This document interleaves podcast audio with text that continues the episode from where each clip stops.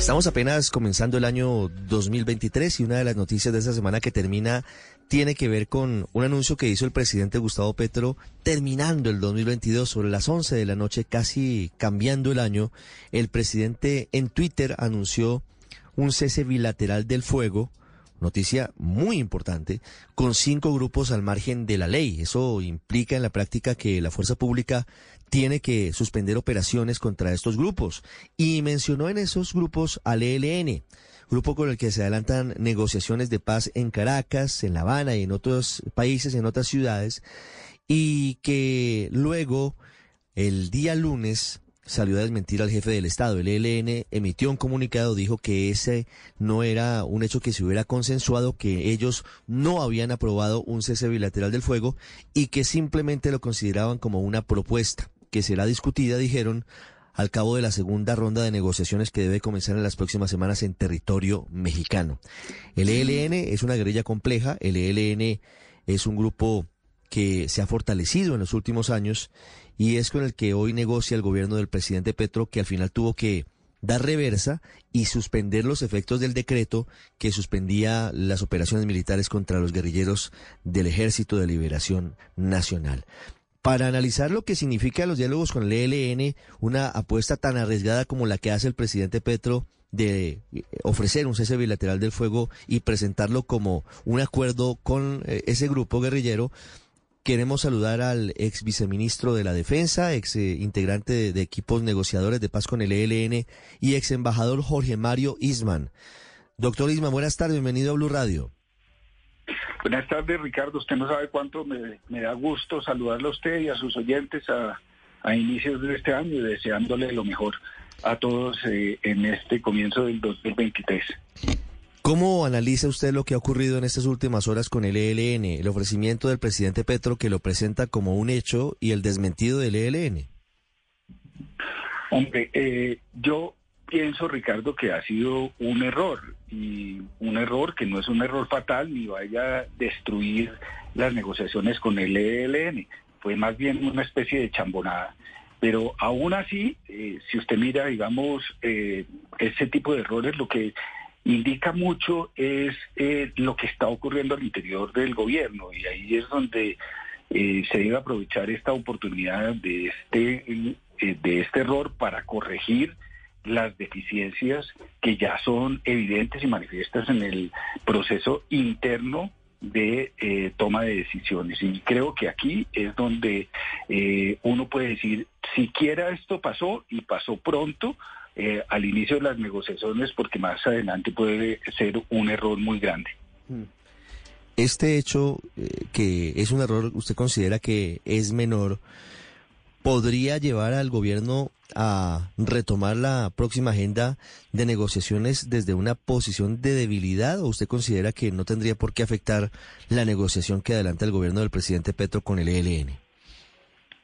Yo le diría, Ricardo, que hay dos maneras de mirar esto. Uno, y, ambas son válidas. Una, eh, es un error político que le va a costar políticamente al, presidente eh, porque le da munición a, quienes no consideran que este es el eh, que esta negociación tenga un puerto de llegada al final feliz.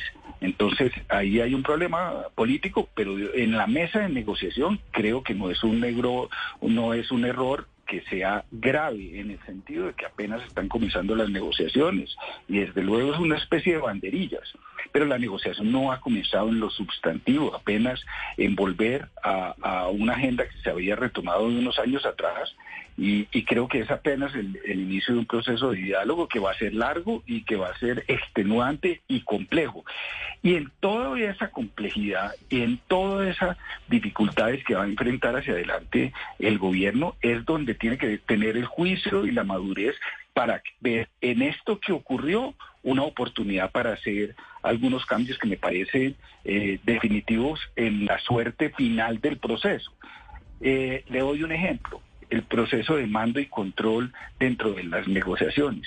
Es clave que el jefe eh, negociador del gobierno, que es a la vez el que nos representa a todos los colombianos, eh, y el jefe de, eh, de, delegación tenga un empoderamiento eh, bastante fuerte, inclusive dentro del gobierno, para efectos de que, de que tenga autonomía y tenga capacidad de liderazgo en las negociaciones y que no sea que lo que ocurre muchas veces con el ELN o con cualquier negociación que diga no, eh, si usted no es capaz de, tomar decisiones aquí, vaya y consulte con su jefe. Y, y, eso es una herramienta que normalmente utilizan la contraparte para, para eh, pegarle a uno eh, patadas en la canilla, en las partes bajas eh, y dejarlo medio turuleto. Entonces, ese estilo de cosas son las que eh, es un momento oportuno para hacer las correcciones. La coordinación, la transparencia, Ricardo. Es importantísimo que el gobierno, manteniendo el sigilo propio de unas negociaciones, esté informando a los colombianos eh, con bastante detenimiento y a los y a los grupos que le pueden servir de apoyo en esto. Eh, la Iglesia está eh, bastante comprometida, eh, la comunidad internacional está comprometida. Entonces hay, hay unas cosas que debe haber un proceso de transparencia también que ayude a darle legitimidad a, a la negociación ese estilo de cosas me parece que son adecuadas e importantes que se hagan esas correcciones ahorita. Sí. Doctor Isman, ¿cómo es negociar con el ELN? Ricardo, negociar es complejo en la casa con la señora y en familia. O sea, las, las, las negociaciones siempre van a ser difíciles, eh, porque ahí eh, las negociaciones es una amalgama de, se juegan eh, posiciones, intereses, hay, hay elementos. It is Ryan here, and I have a question for you. What do you do when you win? Like, are you a fist pumper? a woohooer, a hand clapper, a high fiver. I kind of like the high five, but if you want to hone in on those winning moves, check out Chumba Casino. At ChumbaCasino.com, choose from hundreds of social casino style games for your chance to redeem serious cash prizes. There are new game releases weekly, plus free daily bonuses. So don't wait. Start having the most fun ever at ChumbaCasino.com. No purchase necessary. BGW. Void were prohibited by law. See terms and conditions. 18 plus. Eh, morales, hay complejidades, en este caso, eh, que, con un grupo que además ha sido históricamente un grupo mm, cuyo proceso de toma de decisiones eh, no es no era eh, vertical y, claro en, su proceso de decisiones de y mando como era con las FARC. Las FARC se sabía muy, eh, cómo la coordinadora tomaba sus, sus decisiones y quién era el jefe de aborto. Aquí juegan unos factores más complejos. El COSE, eh, que es el Comando Central del ELN, es mucho más eh, autónomo. Los distintos frentes eh, se han venido enriqueciendo algunos de esos frentes con los años, tanto con la minería ilegal como con el narcotráfico. Y, eso dentro del proceso de toma de decisiones internas del ELN también complejiza el proceso de, decisiones. Entonces, aquí hay una tarea grandísima eh, mm, que uno además le puede sumar el hecho de que la presencia más activa del ELN durante muchos años ha estado también con Venezuela, entonces vuelve a Venezuela un, un factor importante en el proceso de decisiones. Entonces, todo esto hace eh, Ricardo, que las tomas de decisiones ahí van a ser difíciles, demoradas, y el gobierno se debe preparar para eso. Eh, no hay, no hay, ah, no hay afanes distintos a hacer una buena negociación, eh, y de todas maneras el gobierno se va a sentir en algún momento presionado para tomar, eh, para mostrar resultados y creo que ahí es donde si es capaz de transmitir esa transparencia que le decía antes a la ciudadanía, a la gente, de qué es lo que está pasando, eh, qué se está dialogando, para dónde va, va a permitir que tenga más legitimidad y gane tiempo. Eh, tiempo que en un proceso de negociación se va muy rápido. Doctor Isman, ¿cómo se debe adelantar una negociación en medio de un cese bilateral? ¿Antes o después de que haya acuerdos? Ese es un punto fundamental. ¿Primero el cese o primero negociar? No, a, mí me parece que eh, los ceses de, del fuego y de hostilidades es una manera legítima de comenzar porque puede ganar mm, bastante legitimidad siempre y cuando se hagan bien. no hay nada peor que pactar eh, un cese al fuego o, de hostilidades que se vaya a romper rápido. Y fíjese la complejidad que viene este año, Ricardo. Es un, año de elecciones. Va a haber proselitismo político, elecciones en territorios donde hay presencia del ELN y hay estímulos, los estímulos, digamos, de poder eh, local para que se sigan cometiendo asesinatos de líderes eh, sociales, de candidatos a las distintas eh, corporaciones públicas. Entonces, el, factor elecciones es un factor eh, determinante. Entonces, cese al fuego, cese de, hostilidades, tiene, eh, tiene unas complejidades grandísimas y puede ser que sea uno de los temas más difíciles y complejos y no importa si se aborda desde el principio siempre y cuando se haga bien. Ahora usted me preguntaría, ¿cómo se hace bien? Se hace bien haciendo que la comunidad internacional participe, digamos, en el proceso de decisiones. ¿Para qué?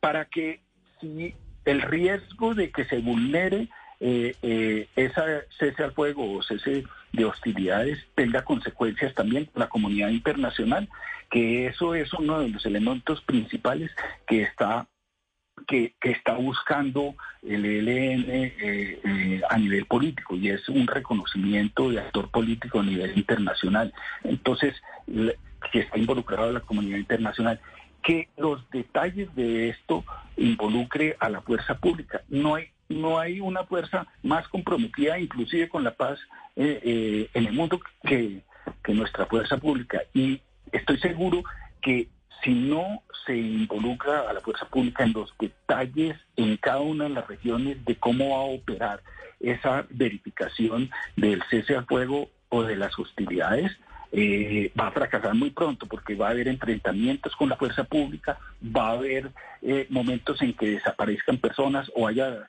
eh, asesinatos y la definición o averiguar quién fue va, a ser un elemento eh, perturbador grandísimo, además de los problemas que se van a enfrentar entre distintas organizaciones clandestinas o, delincuenciales que están operando en los distintos territorios. Entonces, eh, como le digo, creo que es importantísimo involucrar a la fuerza pública en todo el detalle y a la comunidad internacional. Pero adicionalmente, eh, y vuelvo atrás, es bueno hacerlo antes o después.